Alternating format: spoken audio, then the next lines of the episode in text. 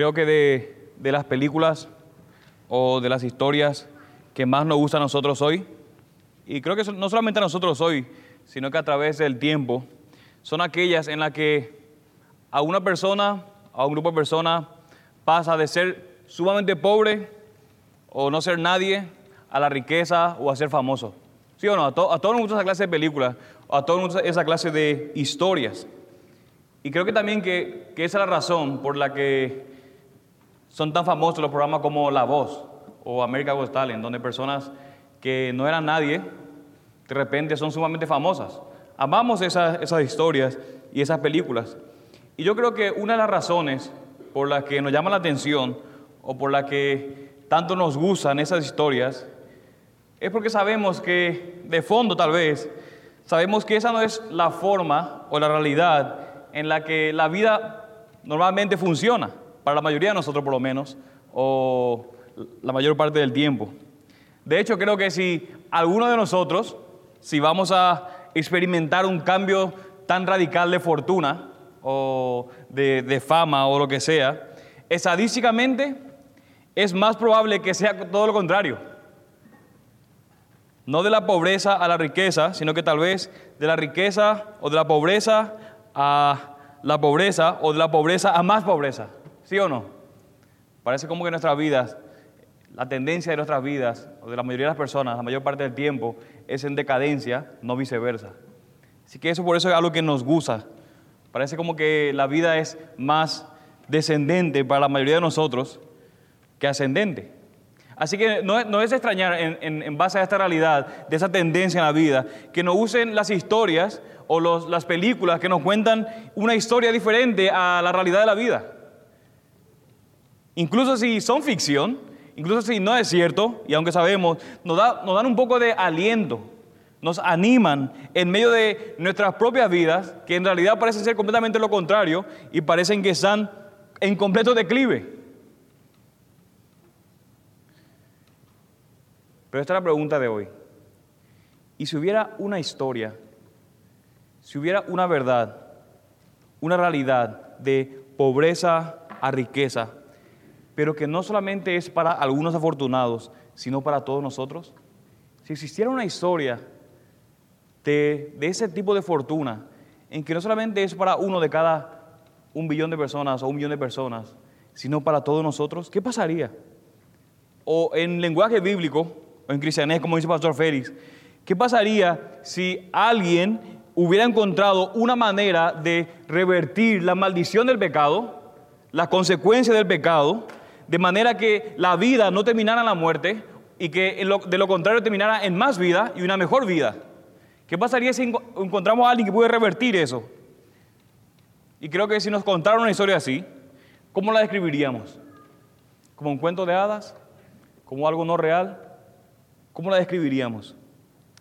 De manera que en esa mañana, mis hermanos, quiero compartir con ustedes lo que el apóstol Pablo escribe a los cristianos que viven en Éfeso, la carta a los Efesios, en el que la intención del apóstol Pablo con esa iglesia era animarlos a que ellos puedan mantenerse firmes, constantes en su fe y en su unidad como cristianos, como creyentes, como iglesia, en contra de la presión del mundo, pero no solamente la presión de los afuera, sino lo de, de ellos mismos, en contra de la división entre ellos mismos. Y la forma en que hace el apóstol Pablo eso, de animarles a ellos, es recordándoles quiénes son. De eso trata la carta a los Efesios, recordarles quiénes son. Y que como iglesia, y tengan en mente eso, iglesia, no solamente individuos, y que como iglesias son las personas que hacen visibles a Dios. Voy a repetir otra vez eso, mi hermano. La forma en que el apóstol Pablo los anima a ellos a mantenerse firmes en contra de la presión del mundo y en contra de la división entre ellos es recordándoles quiénes son, su identidad y que su identidad como iglesia, como cuerpo, es lo que hace que hagan visible a Dios al mundo. Son personas, iglesia, la iglesia, que muestran la sabiduría y el poder de Dios a un mundo que está mirando. E inclusive, Efesios dice que al cosmos, al universo, hasta los ángeles están viendo lo que el Señor está haciendo a través de la iglesia. De hecho, el apóstol Pablo le dice a ellos que su misma existencia como iglesia es una prueba que en Cristo, en el Señor Jesús, en el Evangelio, Dios ha revertido la maldición del pecado. Su sola existencia como iglesia es una prueba de que Dios, por medio de Cristo, ha revertido las maldiciones o la maldición del pecado. Y mis hermanos, déjenme decirlo, esto no es un cuento de hadas, sino que es la pura verdad. Esta es la realidad de la historia y esta es la verdad bíblica. De manera que, antes de entrar de lleno a nuestro texto, en esa mañana de Efesios, capítulo 2, déjenme darle un breve contexto de cómo es que el apóstol Pablo llega al capítulo 2. Porque es una carta. Y cuando es una carta hay un argumento que el apóstol Pablo está tratando de, tener. Así que no, tenemos, no agarramos pasajes aislados, sino que le ponemos en su contexto. Así que en el capítulo 1 lo que el apóstol Pablo hace, de manera rápida, él empieza a decirle a ellos y empieza a alabar a Dios por la asombrosa salvación que había Dios planeado en Cristo desde la eternidad pasada. Eso es lo que empieza a escribir. Le alaba a Dios por la asombrosa y el asombroso plan, la salvación que Dios había planeado en Cristo desde la eternidad pasada ya. Eso es lo primero que hace el apóstol Pablo. Lo alaba a Dios. Y que ahora se ha hecho, no solamente en la eternidad pasada, sino que ahora le dice, esa realidad que Dios planeó se ha hecho realidad ahora a través de Cristo. Así que después de decir eso, él empieza a orar por la iglesia, por una segunda oración, para que los creyentes entonces puedan crecer en su conocimiento de Cristo, en el conocimiento de Cristo. Así que habiendo dicho el capítulo 1 eso, presentando todo lo que Dios hizo, su plan, pasado, es como que ahora vuelve y, entra al presente y a medida que va a avanzar entonces en el capítulo 2 de la carta de los Efesios, es como que otra vez Él vuelve y empieza a escribir lo que realmente significa ese plan de salvación que Dios hizo en Cristo desde antes de la eternidad pasada. Siguiendo el argumento allí. Él está explicando de lo que, lo que Dios planeó desde antes de la, de la, eternidad pasada, que se hizo realidad ahora en Cristo. Ellos entonces ahora, el Pablo ora por ellos para que ellos puedan crecer en conocimiento de Cristo. Así que en el capítulo 2 es como si él se para del presente y le empieza a decir entonces a ellos cuál es el propósito o qué significa realmente esta salvación. ¿Qué es lo que significa que hemos sido salvos? ¿Qué significa que el plan de salvación desde la eternidad pasada, que se ha cumplido ahora en la historia, ha sucedido en nuestra vida si estamos en Cristo? Entonces empieza a desarrollar eso. De manera que lo que significa, y aquí está la idea central del capítulo 2 y del sermón de esa mañana, es que Jesucristo ha revertido la maldición para que Dios pueda morar con nosotros. Es el punto central del capítulo 2. Eso es donde Él está conduciendo su argumento en el libro de Efesios. De hecho, cuando termina el capítulo 2, él va, todo lo que va a decir después va a ser en base a lo que acaba de decir en el capítulo 2. Y el punto otra vez es, Jesucristo ha revertido la maldición del pecado. ¿Para qué? Para que Dios pueda morar con nosotros. Dios ha salvado a su pueblo. ¿Para qué? Para que Dios pueda morar con nosotros. Y de eso es lo que realmente trata el capítulo 2 y lo que estaremos viendo en esa mañana. Así que antes de entrar lleno al texto, vamos a orar y pedir al Señor que nos ayude en esa mañana. Padre Santo, te alabamos, Señor, por tu inmensa sabiduría, Señor, y tu inmensa gracia y misericordia, Señor. Que has planeado, Señor, ese semejante plan, Señor, desde antes, la, desde antes la fundación del mundo, mediante la obra de Cristo, para que hoy, oh Dios, nosotros como creyentes, habiendo sido reconciliados contigo, Señor, dándonos vida, ahora sí nosotros podemos hacer visibles al mundo a ti, Señor, porque tú moras mediante y en medio de tu pueblo, oh Dios. Te pido, Señor, que nos ayudes a entender lo que dice tu palabra y ayúdame, Señor, a que puedas explicar el texto de tal manera, Señor, que sea fiel a ti y que, Señor, tú seas glorificado y que nuestras vidas, Señor, realmente puedan cambiar en base a lo que dice tu palabra, Señor.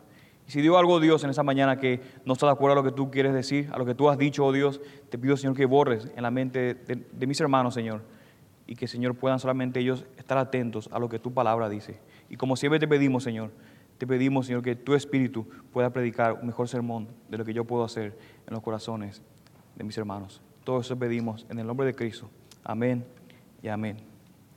Así que hemos dicho que el capítulo trata de que en Jesucristo, que Jesucristo ha revertido la maldición para que Dios pueda morar con nosotros. Entonces la pregunta es, ¿cómo Jesús revierte la maldición?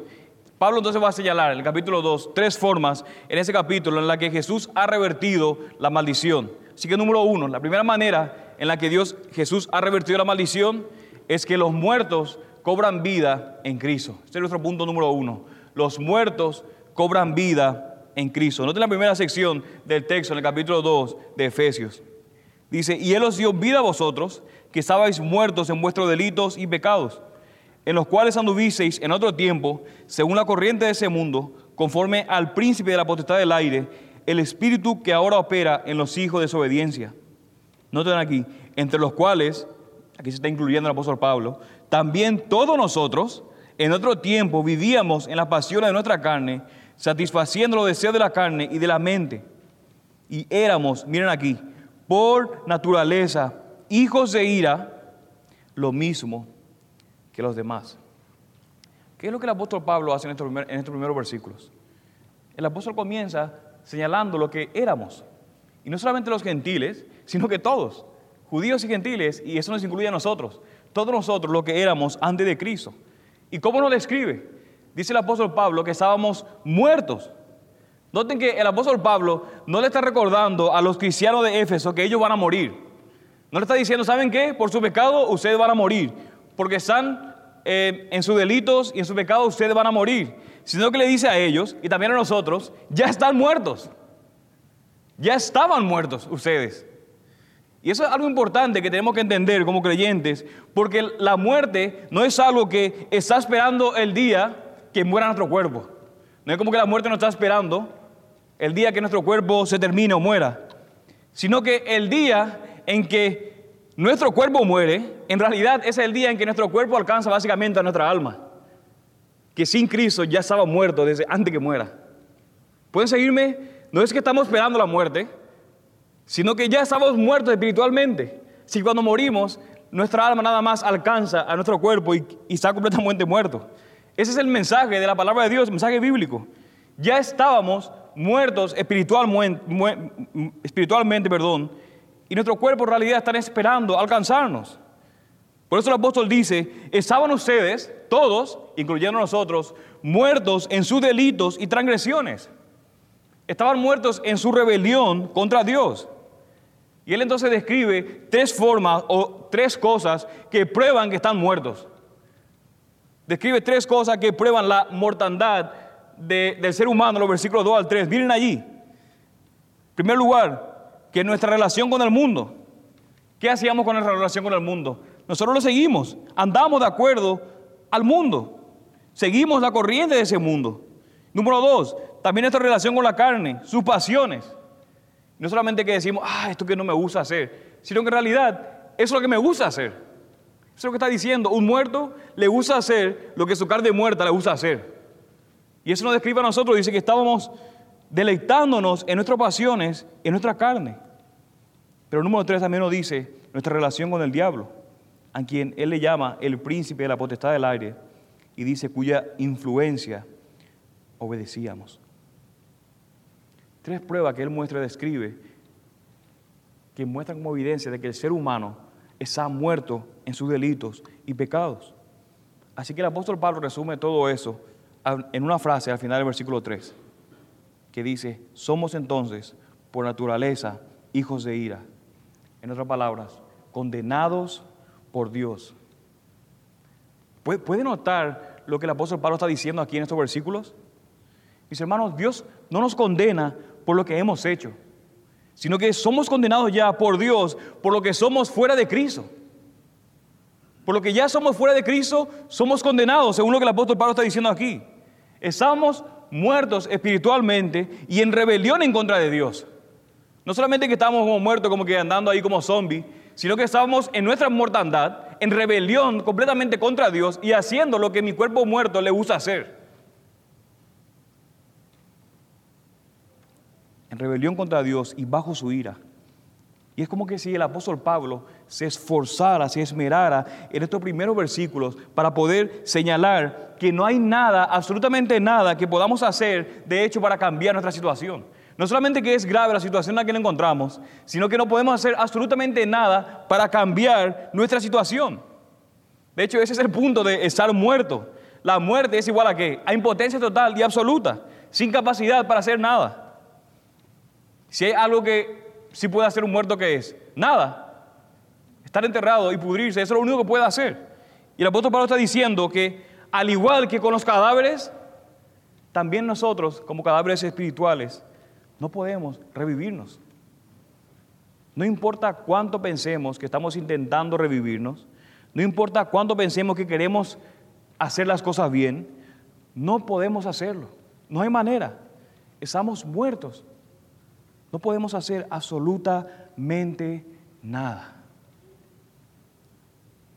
Pero Jesús sí puede. Y ahí es donde entra el versículo 4. Noten allí. Pero Dios. Y subrayen allí el famoso pero Dios. Que es rico en misericordia. Mire cómo está comparando a Dios con el ser humano. El ser humano muerto, no tiene nada que hacer. Pero Dios, contrario al hombre, que es rico en misericordia, por causa del gran amor con que nos amó, aún, noten allí, cuando estábamos muertos en nuestros delitos, nos dio vida juntamente con Cristo. Así como Lázaro volvió de la tumba por el grito de Cristo, por la palabra de Cristo, así Dios nos ha hablado a nosotros muertos por el Evangelio de Jesucristo y ha hecho, mis hermanos, que los espiritualmente muertos sean ahora espiritualmente vivos con Jesucristo. Únicamente por Dios, de parte de Dios. Y no solamente que nos ha revivido, sino que el apóstol Pablo continúa diciendo que no solamente hemos sido vivificados con Cristo, sino que también estamos sentados con Cristo en el cielo, en el versículo 6. Y con Él nos resucitó y con Él nos sentó en los lugares celestiales en Cristo Jesús. Con esto está probando y la prueba que da el apóstol Pablo de que hemos sido o que los efesios han sido resucitados con Cristo y que todo el poder reinante de Cristo está con ellos y con nosotros. ¿Cuál es? ¿Cómo podemos comprobar que Dios nos ha revivificado? Mediante las buenas obras que hacemos como la nueva creación que somos. ¿No el versículo 10? Porque somos ahora hechura suya, creados en Cristo Jesús para hacer buenas obras, las cuales Dios preparó de antemano para que anduviéramos en, ellas. Mis hermanos, es, notable que Él diga eso aquí. Y es importante que podamos entender cómo es que encajan las buenas, no, las buenas obras, las obras y este mensaje de las buenas nuevas de que estamos vivos en Cristo. Mis hermanos, escuchen bien eso, y amigo no creyente que está aquí, las buenas obras no nos dan vida. No importa cuántas buenas obras hagamos, eso no nos va a hacer vivir espiritualmente. Pablo está diciendo aquí que las buenas obras son una prueba de que ya estás vivo. No es para que seas vivo, sino que de que ya estás vivos. Son una prueba de que Dios ya ha obrado en nosotros para darnos vida. Y una otra vez el apóstol Pablo dice, nosotros no hicimos eso, esto es gracia de Dios. Dios es quien lo hizo. Si estás en Cristo, es porque Dios te dio vida y lo hizo por su pura gracia. Noten allí una y otra vez en este texto, en este pasaje, Pablo habla de las increíbles riquezas de su gracia, de su gran amor por nosotros, de lo rico que es Dios en misericordia. De nuevo, mis hermanos, nosotros no contribuimos para revertir la maldición del pecado. No hemos hecho nada, lo único que hemos contribuido es nuestro pecado. Después nada más. No hemos contribuido absolutamente nada para revertir la maldición del pecado. Y de hecho el apóstol Pablo incluso apunta a la fe, no solamente a las buenas obras. Ni siquiera podemos reclamar nuestra fe.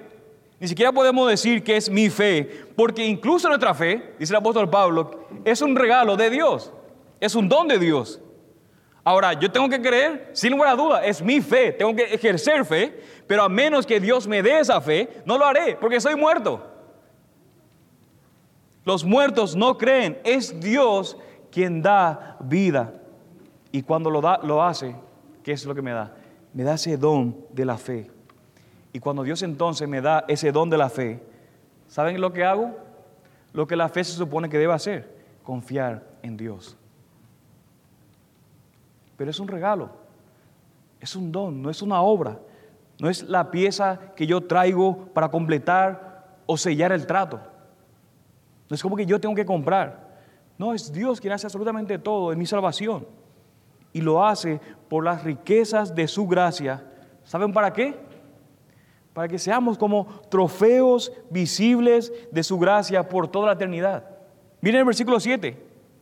¿Por qué hizo eso?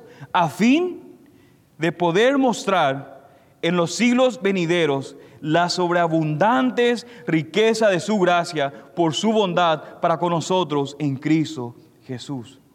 Mis hermanos, Dios nos da vida en Cristo para que por toda la eternidad, ¿saben qué puede hacer Dios? Señalarnos y decir, ¿pueden verlo? Es como un equipo que tiene una vitrina de trofeos. Aquí dicen vitrina, que tienen una vitrina de trofeos. ¿Para qué, son para, qué, ¿Para qué los equipos tienen una vitrina de trofeos?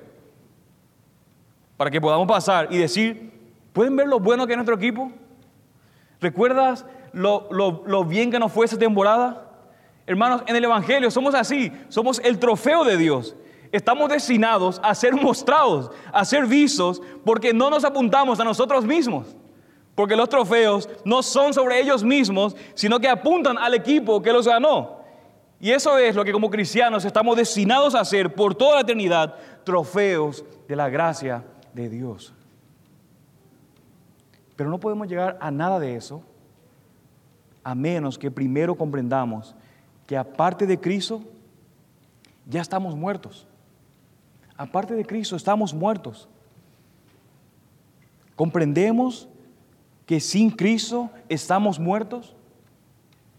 ¿Podemos comprender que sin Cristo estamos muertos? Y amigo que estás en esta mañana y que no eres cristiano, ¿sabes que sin Cristo estás muerto? ¿Y sabes qué es lo interesante de eso? Que yo creo que sí sabes que estás muerto. Y aquí está la razón por la que yo creo que sí. Porque todos, antes de conocer a Cristo, hacíamos cosas constantemente. ¿Para qué? Para tratar de hacernos sentir vivos. ¿Qué hacemos? Recurrimos al dinero, recurrimos a las drogas, recurrimos al alcohol, buscamos éxito, buscamos fama, trabajo, logros, títulos, la opinión de los demás. Buscamos todo tipo de cosas. ¿Para qué? Para sentirnos vivos. Eso es lo que estamos haciendo. Y funciona por un día o por un mes o una semana. Pero ¿saben qué? Siempre se desvanece. Y entonces, ¿qué tienes que hacer? Tienes que volver por más. Pero al final no dura tanto. Hasta que después de un tiempo, las cosas en las que estaba buscando vida se parecen en realidad más a la muerte. Porque eso es lo que son. Estamos muertos. Amigos, solamente Cristo nos puede dar vida. Él es el único que puede darnos vida y revertir la maldición del pecado. Pero también para los que somos creyentes, ¿qué estamos haciendo con esa vida que nos dio el Señor? Porque estábamos muertos y ahora que estamos vivos. Pero ¿qué estamos haciendo con nuestra vida? ¿La estamos gastando para nosotros mismos? Espero que no. Fuimos creados en Jesús ahora para hacer buenas obras, así que usemos nuestras buenas obras para demostrar que estamos vivos y que somos un trofeo de la gracia de Dios. Pero el argumento del apóstol Pablo es que la muerte no es la única forma en la que en la Biblia en que la Biblia habla de la maldición. También hay otra forma en la que la Biblia habla, y una, y una través de la maldición, y es la imagen de la destitución, de la exclusión, del destierro.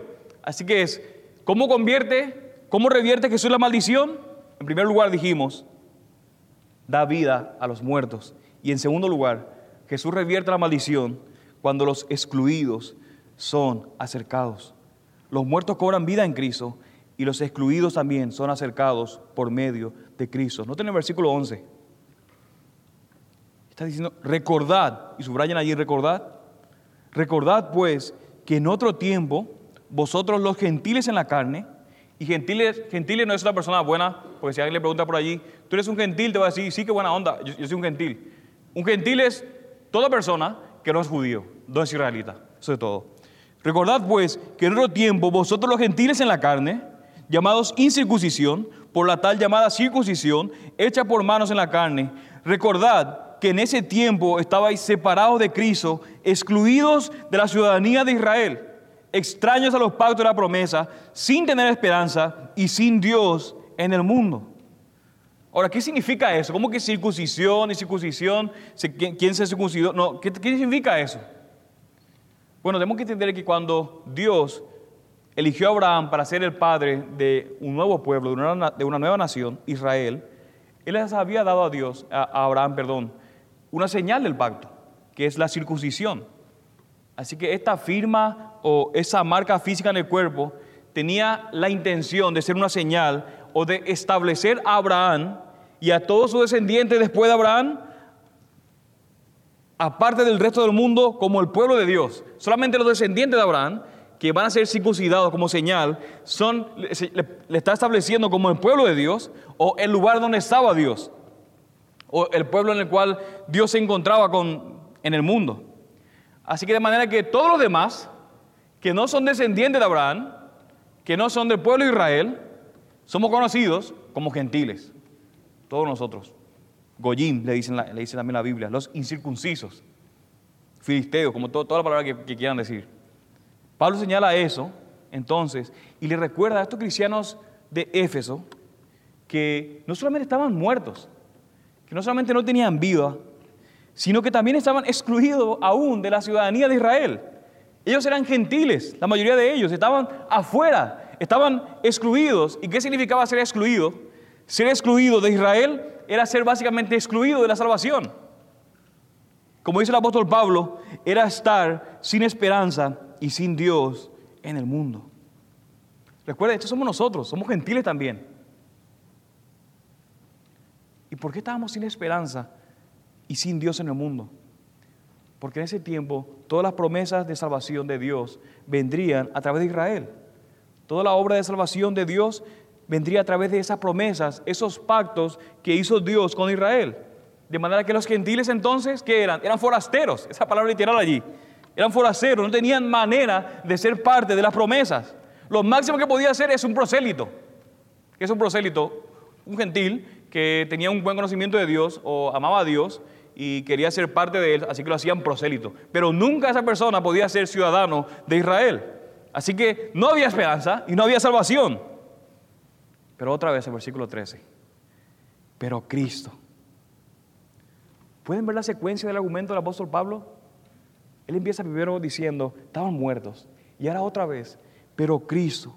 Pero ahora en Cristo Jesús, vosotros, Iglesia Bautista Ciudad de Dios, porque no hay ningún descendiente de judío aquí que yo sepa, que en otros tiempos estabais lejos, habéis sido acercados por la sangre de Cristo.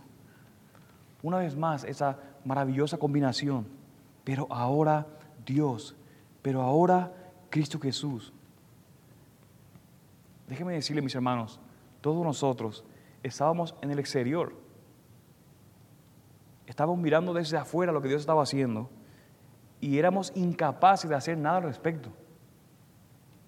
No teníamos derechos, ni siquiera podíamos hacer reclamaciones, ni teníamos los medios para cambiar los términos de las promesas, de los pactos de Dios.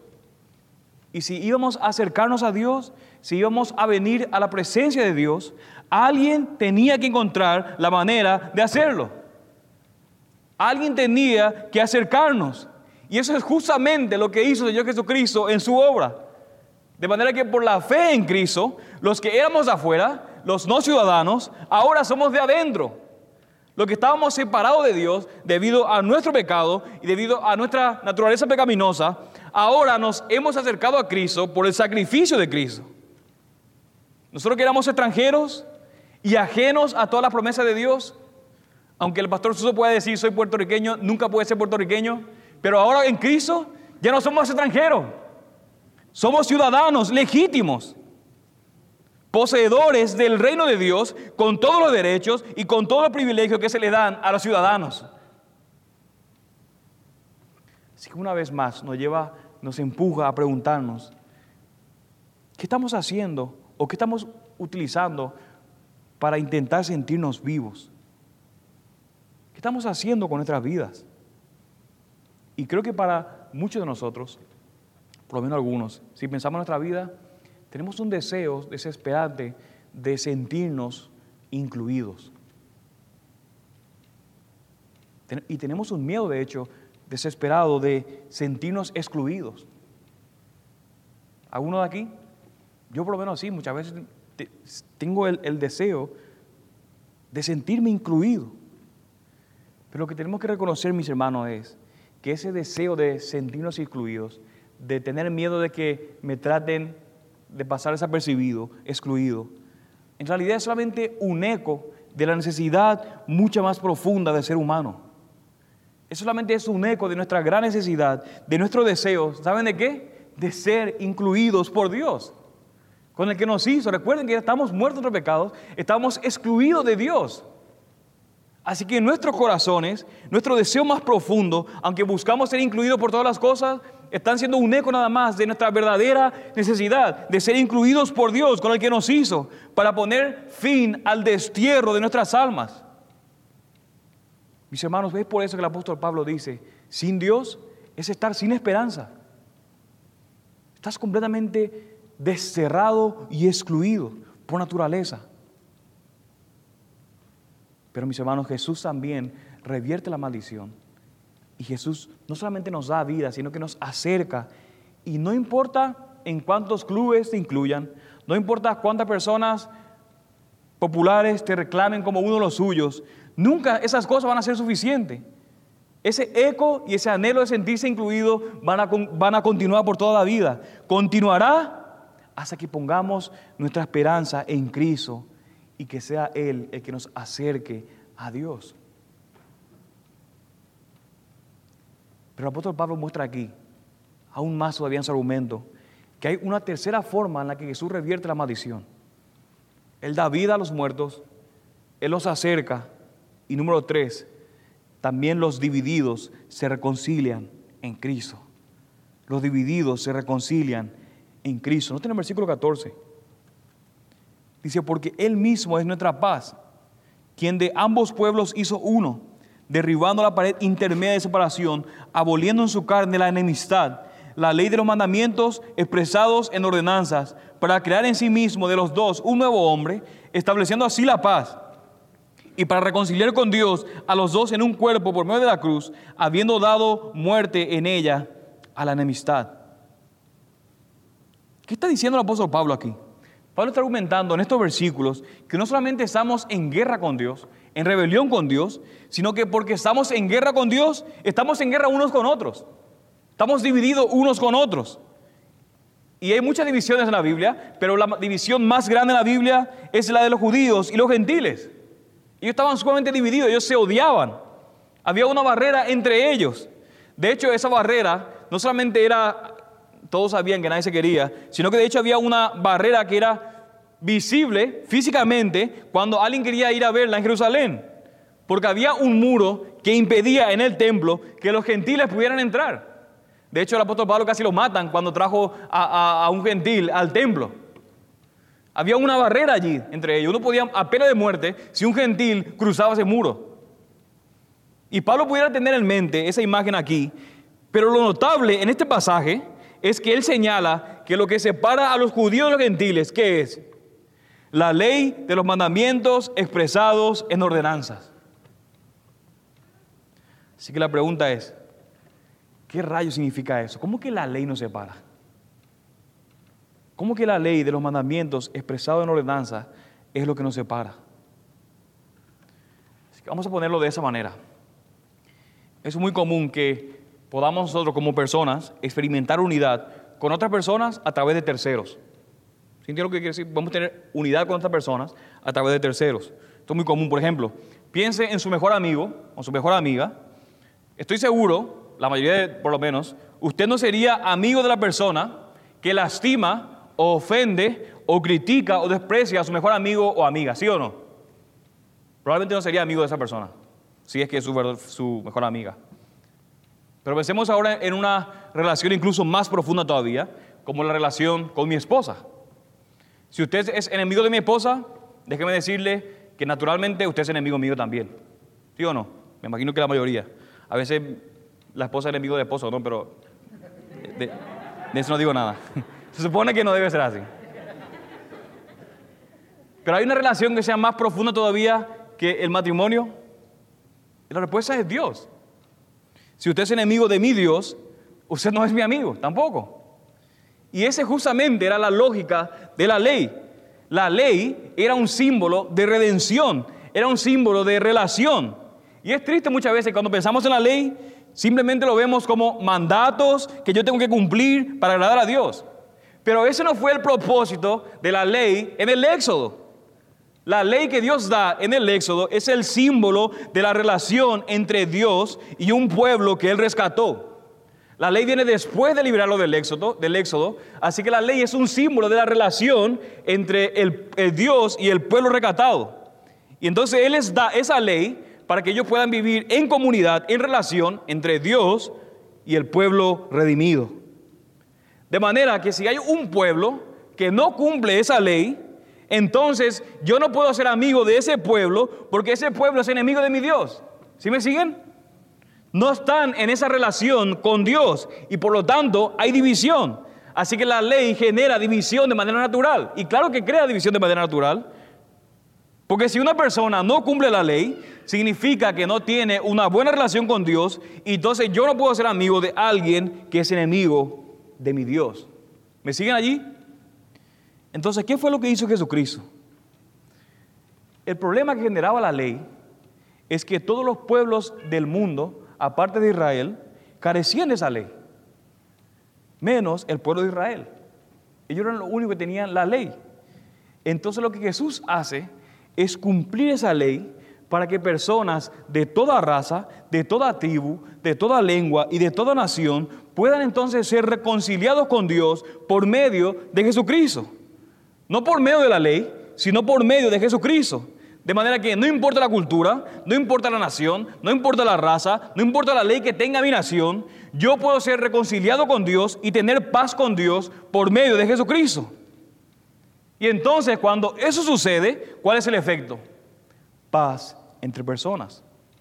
Yo puedo ir a la China y encontrar una persona que está en paz con mi Dios, igual que yo, y por Él entonces, por Cristo, es que yo puedo tener unidad con esa persona ahora. No importa lo radical que sea la diferencia en cultura, en raza, en color de piel, por el hecho de que estamos en paz con Dios los dos, podemos tener unidad. Porque Él es amigo de mi Dios, así que yo puedo estar en paz con Él. Y eso es exactamente lo que Jesús está diciendo en los versículos de 14 al 18. Miren allí porque Él mismo es nuestra paz, quien de ambos pueblos hizo uno, derribando la pared intermedia de separación, aboliendo en su carne la enemistad, la ley de los mandamientos expresado en ordenanzas, para crear en sí mismo de los dos un nuevo hombre. No solamente que los unió, sino que hizo una nueva humanidad, estableciendo así la paz y para reconciliar con Dios a los dos en un cuerpo por medio de la cruz, habiendo dado muerte en ella a la enemistad y vino y anunció paz a vosotros que estabais lejos y paz a los que estaban cerca. Porque los judíos también necesitaban, la ley, necesitaban salvación. Porque ellos tenían la ley, pero ellos no podían cumplir la ley, eran infieles a la ley. Así que dice, y vino y anunció paz a vosotros que estabais lejos y paz a los que estaban cerca, porque por medio de él los unos y los otros tenemos nuestra entrada al Padre en un mismo espíritu. otra palabra que el apóstol Pablo está diciendo a ellos es, ustedes ya no son gentiles, ustedes ahora son parte del pueblo de Cristo. De hecho, ni siquiera debemos decir judíos y gentiles, sino que tenemos que tener un nombre nada más, cristianos. Ya no importa si usted es gentil o judío, y está diciendo apóstol Pablo, ya no piense más en eso, de, que, de, su trasfondo. Ya no piense en esos términos que en realidad son superficiales, sino que porque se necesita confiar en el Evangelio para entrar. De manera que esto es lo que significa que también Jesús ha revertido la maldición. Y esto de hecho es lo que celebramos todos los domingos. Es a eso lo que te estamos invitando si no conoces al Señor Jesús. Porque Cristo nos ha dado vida, nos ha acercado y nos ha reconciliado. Y todo eso lo ha hecho a través de su muerte y por el poder de su resurrección. ¿Pueden seguir el argumento del apóstol Pablo en Efesios? Pero aquí está la pregunta. ¿Por qué hizo todo eso? ¿Por qué Dios hizo todo eso? Y aquí es en donde el apóstol Pablo ha querido llegar en esta sección. Y de eso es lo que va a tratar el resto de la carta. Dios hizo todo esto para morar con nosotros y así hacerse visible al mundo. Dios dio vida, nos ha acercado y nos ha reconciliado para morar con nosotros y hacerse así visible al mundo. Así que aquí está mi último punto. Debido a que Jesús ha revertido la maldición por el pecado, somos el templo de Dios en Cristo. Noten el versículo 19. Así pues, ya no sois extranjeros ni advenedizos, sino que sois conciudadanos de los santos y sois de la familia de Dios, edificados sobre el fundamento de los apóstoles y profetas, siendo Cristo Jesús mismo la piedra angular. Noten la imagen que está dando, en quien todo el edificio, bien ajustado, va creciendo para ser un templo santo en el Señor, en quien también vosotros sois juntamente edificados, ¿para qué? Para morada de Dios en el Espíritu. En este último versículo de esta sección, Pablo está dando varias imágenes para describir la identidad en Jesucristo que tenemos como iglesia.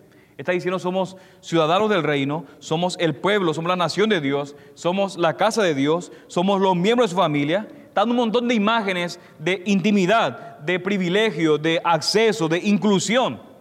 Y todas esas imágenes están destinadas a animar a la, la iglesia. Pero lo que me quiero centrar, y la imagen en la, que realmente se está centrando el apóstol Pablo aquí, es la imagen del templo. Esa es la imagen del templo. ¿Por qué se está apuntando a la imagen del templo? Y escuchen mis hermanos aquí, préstame atención en eso. Él se está apuntando a la imagen del templo porque esto es lo que siempre estuvo destinado a ser el pueblo de Dios. ¿A qué me refiero con eso? Desde Adán y Eva en el jardín del Edén hasta Israel en la tierra prometida, hasta la iglesia hoy, y este es el mensaje de toda la Biblia, el pueblo de Dios es el lugar donde Dios habita. El pueblo de Dios es el lugar donde Dios habita una y otra vez los profetas del Antiguo Testamento siempre proclamaban y denunciaban que Dios no habita en un edificio como hecho a manos por manos humanas. Y a medida que el pueblo de Israel se apegaba a su templo, pensaban que ellos eran súper especiales por tener un templo. Sin embargo, venían los profetas y les recordaban y les decían que Dios no puede ser contenido de ninguna manera por un edificio hecho por manos humanas. Entonces, ¿dónde vive Dios? Aquí está el punto. Dios habita en el edificio hecho por sus manos, no contaminada por el pecado, sus manos, no las nuestras. Y ese edificio no es el ladrillo y no es de piedra, sino que ese edificio es su pueblo. El templo de Dios, donde Él habita, es su pueblo. Y el apóstol Pablo nos está diciendo aquí que está construido sobre Cristo como la piedra angular, y también dice que sobre el Evangelio predicado por los apóstoles y profetas como su fundamento. Está construido sobre la piedra y sobre el fundamento de los apóstoles. Pero el edificio en sí mismo, ¿quién es? Es la iglesia. Es el mismo pueblo de Dios. Personas de todas épocas, judíos y gentiles, hombres y mujeres que se han unido a Cristo, quien es el verdadero templo.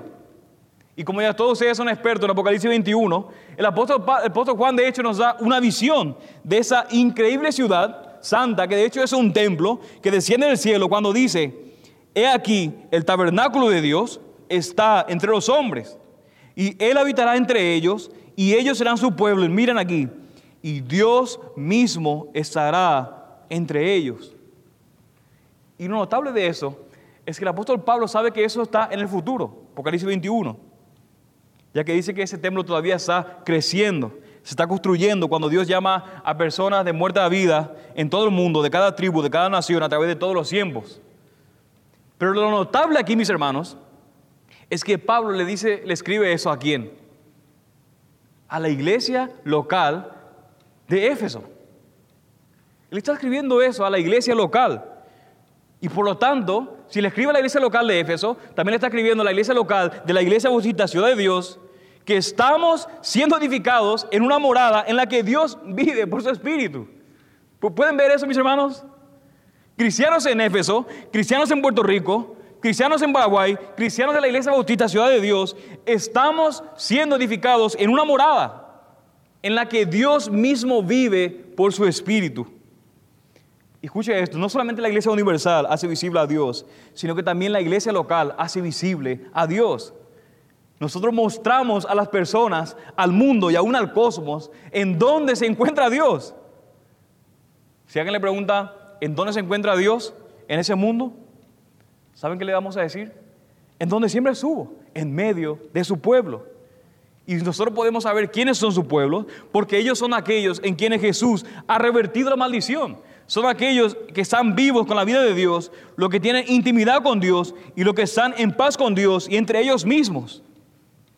Y, esto es notable de Efesios, que esto de Efesios, de mi identidad, no es algo que yo soy individualmente. Esto que estoy diciendo no es solamente algo que soy individualmente, sino que esto es lo que somos. Este es el punto del apóstol Pablo. Esto no es lo que soy individualmente, morada de Dios sino que esto es lo que somos.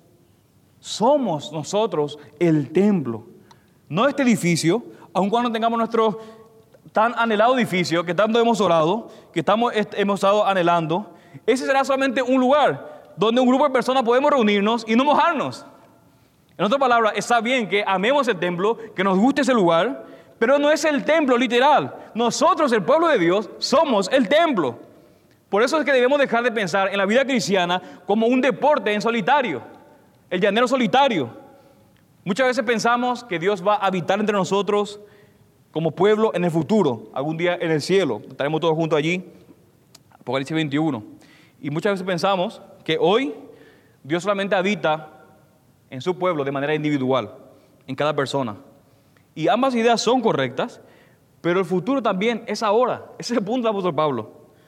Ese es el énfasis de todo el Nuevo Testamento.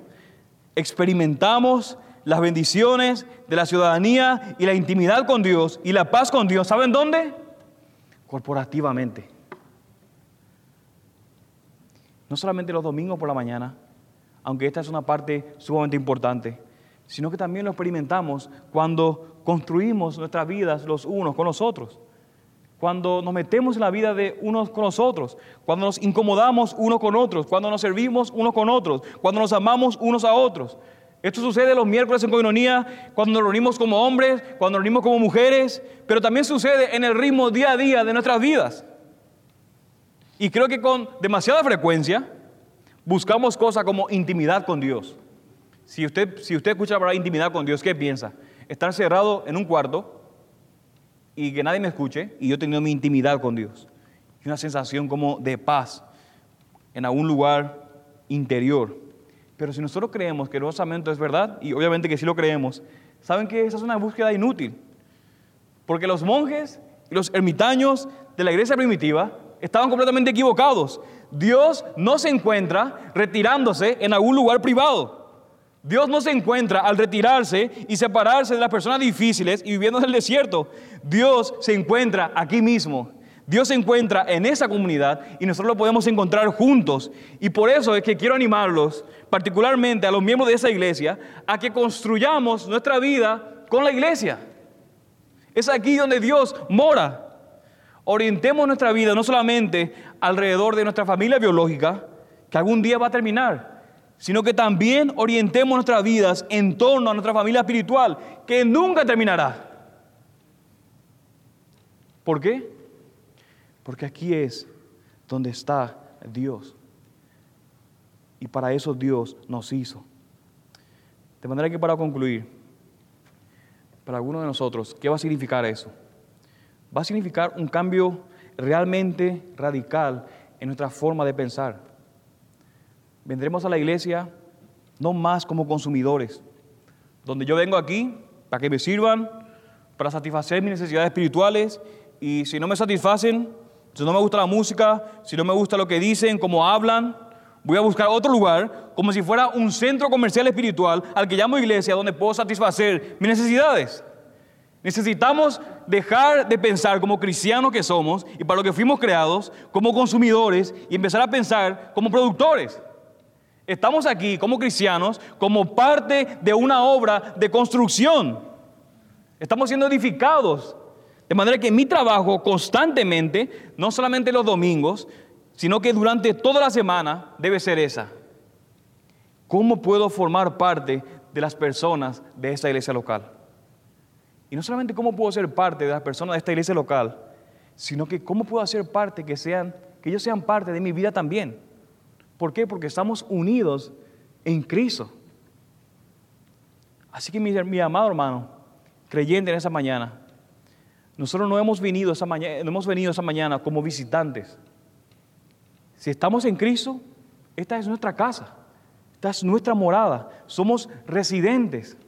Debemos cambiar nuestra forma de pensar para cambiar entonces nuestra forma de actuar. Y creo que no hay ninguna, ningún cambio de suerte o de fortuna o de riqueza más profunda que pasar de ser un cadáver, pasar de ser un extraño mirando desde afuera que no puede llegar hasta adentro, pasar de ser un enemigo en guerra a ser entonces miembro de la familia de Dios. Y no solamente miembro de la familia de Dios, esto es lo más loco, parte de su templo, el lugar donde Dios mismo habita. Que la pregunta es, ¿no deseas ser parte de esa historia de la pobreza a la riqueza? ¿No anhelas ese cambio de suerte para que tu vida no siga ese largo y lento declive hacia la fría y oscura muerte? Esto es lo que ha hecho Jesús. Ha revertido la maldición para que todos los que ponen su fe en Él, y aquí es donde lo encuentran, en la iglesia local. Así que mi amigo, únete a nosotros y unámonos juntos como somos morada de Dios. Vamos a orar.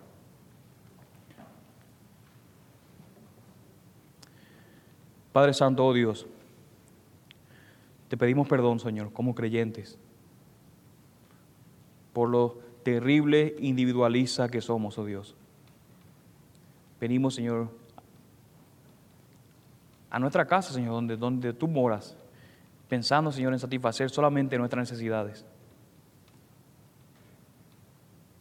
Que todo me sirvan a mí, oh Dios. Y nos olvidamos completamente de nuestra identidad en Cristo. No solamente tú nos has salvado individualmente, sino que tu plan es habitar corporativamente en tu pueblo, oh Dios. Ayúdanos a cambiar nuestra forma de pensar y empezar a pensar, dar la redundancia de manera bíblica en qué es lo que es tu iglesia, oh Dios. La iglesia local es donde tú has decidido morar, Señor.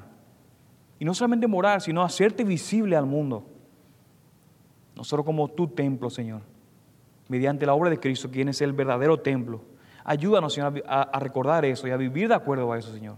Ayúdanos, Señor, a ser intencionales, a orientar nuestras vidas a esta iglesia local, a trabajar constantemente en construir, como dice tu palabra, Señor, nuestra vida alrededor de mis hermanos, que antes éramos extraños y forasteros, pero que ahora estamos unidos en ti.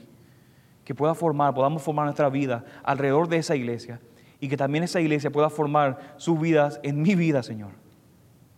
Ayúdanos, Señor, a vivir de acuerdo a tu palabra, Señor. Que no vengamos más, Señor, como visitantes, sino que vengamos, Señor, como productores, como constructores, Señor. Y también te pedimos en esta mañana, Señor, si hay alguien aquí que no te conoce, que mediante la exposición de tu palabra y al verse como éramos todos antes de Cristo, y al verte a ti rico e inmenso en misericordia, Señor, pueda correr a ti, el único que puede salvarle de esa situación de mortandad y de pudreza en la que existe el ser humano sin ti. Y que tú puedas dar el don de la fe para que pueda correr a ti y hacer lo que se supone que la fe debe hacer, confiar en ti, confiar en Cristo como el único que puede salvarle su situación. Te pido, Señor, que pueda abrir sus ojos, que pueda ver su condición que pueda correr a ti en arrepentimiento y fe, oh Dios, y así pueda unirse a nosotros, tu pueblo, tu morada, Señor. Te pedimos, Señor, que podamos vivir constantemente eso, no solamente los domingos, sino todos los días de nuestra vida, recordar, cada día, hasta que estamos de manera perfecta contigo, Señor, como dice Apocalipsis 21, pero que mientras estamos allí podamos vivir, oh Dios, de acuerdo a tu palabra, y que juntos podamos cantar a ti, quien eres la roca de nuestra salvación. En tu nombre esperamos todo eso. Amén y amén.